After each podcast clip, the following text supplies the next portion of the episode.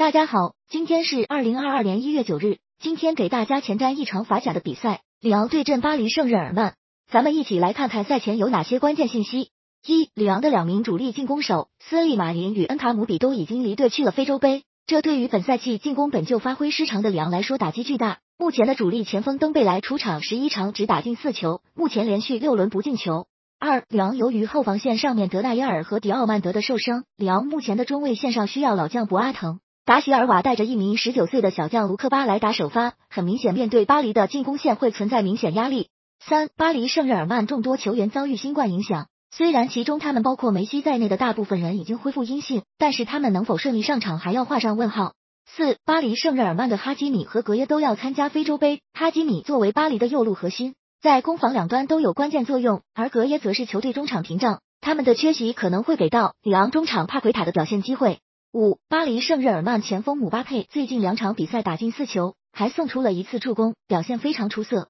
在梅西与内马尔缺席的情况下，姆巴佩拿到了绝对的开火权，表现十分惊艳。六，波切蒂诺时期的巴黎圣日耳曼交手里昂取得全胜，其中他三次交手对方主帅博斯，也取得了三场全胜，交锋保持碾压。